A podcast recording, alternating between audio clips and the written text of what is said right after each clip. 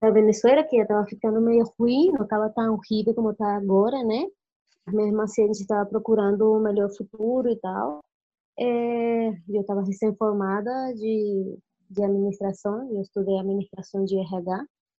Aí eu cheguei em Brasília, é, foi bem difícil para mim arrumar emprego porque eu não falava nada de português, né? Nunca achei trabalho na minha área, né? Foi bem difícil. O meu primeiro emprego aqui em Brasil de doméstica, de babá. E aí eu fiquei quase um ano trabalhando. Aí depois eu decidi sair de lá porque eu não, não queria ficar minha vida inteira, né? Enfiada dentro de uma casa sem conhecer ninguém, entendeu? Tipo, não podia ser que isso seria a minha vida pro resto do longo dos anos. Então eu saí e procurei é, uma vaga de cozinha na, no. Aí fiquei também um ano e meio, mais ou menos. Foi bem, bem legal trabalhar no Outback. É, eles são uma organização muito boa e fiz muitos amigos e foi bem diferente, né? Aprendi muita coisa sobre as leis do Brasil.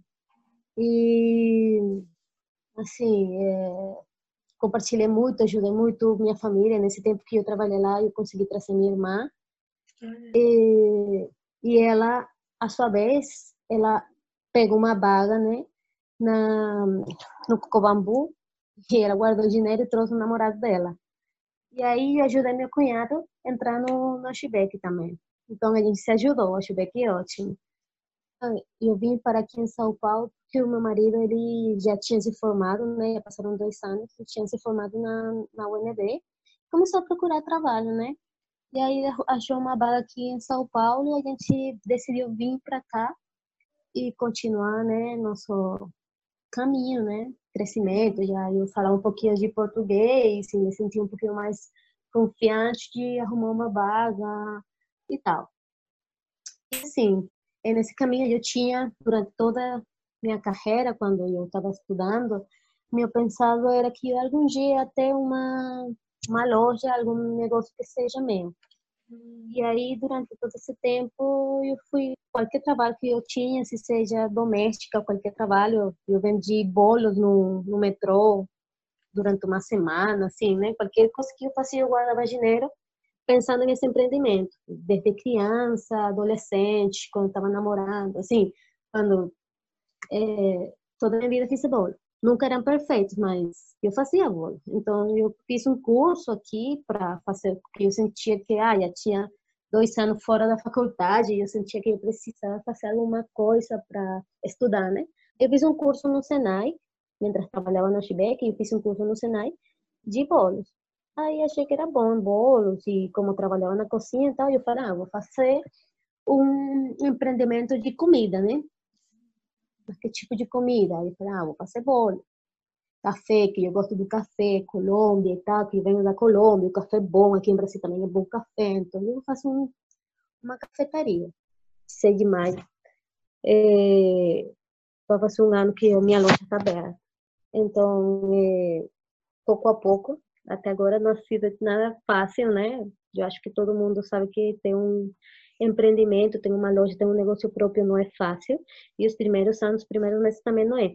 E quando você está aqui sozinha, é bem difícil, né? Em, antes de abrir a loja, eu trouxe minha mãe para ela me ajudar e para ajudar ela também, né? Para ela ficar perto de nós e para ajudar ela a trazer ela de Venezuela e, assim, ficar longe daqueles daquelas coisas que estão acontecendo lá, né? Então, melhor estabilidade, melhor futuro e tal. Sim, o idioma é bastante difícil, porque, assim, para arrumar emprego é bem difícil não ter um idioma, ou não entender, ou não poder falar o idioma do país onde você está, entendeu? Então, procurar trabalho é difícil. É, ficar desempregado, nossa, é estressante, né? E vir de, de longe com um pouco de grana, e o dinheiro está acabando e você não uhum. consegue arrumar porque não fala o idioma e é o país não, não é fácil arrumar trabalho. Então, não é fácil, entendeu? Porque, assim, todo mundo sabe que ficar desempregado é difícil, né? Aí, imagina tu ficar desempregado ou tá desempregado em um país onde você não tem ninguém. Porque se você tá desempregado, você pode ficar na casa da sua mãe, né? Aí você fala, ah, eu não pago aluguel, ah, tudo bem, eu não vou fazer mercado porque aqui minha mãe me dá um prato de comida. Mas se você não tem ninguém, como você vai fazer para se sustentar, entendeu? Você está chegando ou você está escutando uma música e falam, ah, tira essa música aí que parece de Maria da Maria da do Barrio, sabe? Ou você está vindo para cá para quê? Para tirar o trabalho dos brasileiros? Ou você certeza que você está vindo da Venezuela porque você tem algum crime lá e está fugindo e está se refugiando aqui em Brasil. Ou tinha uma mulher que me deu trabalho aqui em São Paulo no ano passado e ela me falou tipo, é, você é estrangeira, eu não sei como sejam as leis lá no seu país, mas aqui em Brasil você trabalha para mim e tem que fazer tudo que eu mando, porque você tipo assim como se fosse escrava, entendeu? Você não pode falar se eu estou mandando fazer algo, você vai e faz. E eu, tipo, não. Aí tirei o avental, dei para ela e falei, muito obrigada, sabe?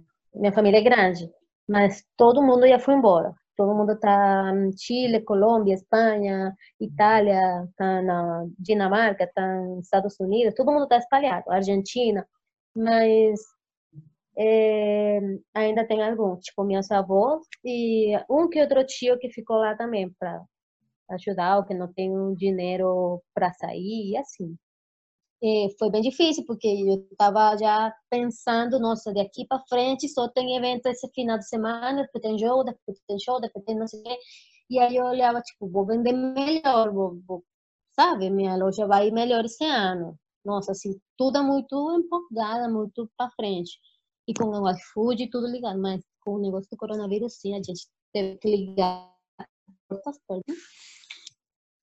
é, a gente teve que fechar as portas e só ficar pelo aplicativo do iFood vendendo. E até agora, a gente, eu, no início do mês de abril, eu procurei uma ajuda de. Procurei uma ajuda de, de uma doação que deram de ovos de Páscoa de Outback. E isso ajudou bastante, né? As vendas o iFood, a comida, não a comida, os bolos estão se vendendo bem, graças a Deus. E, assim, esse mês foi salvo pelo Outback e tomara cada dia vai tendo mais vendas de, de, de iFood mesmo.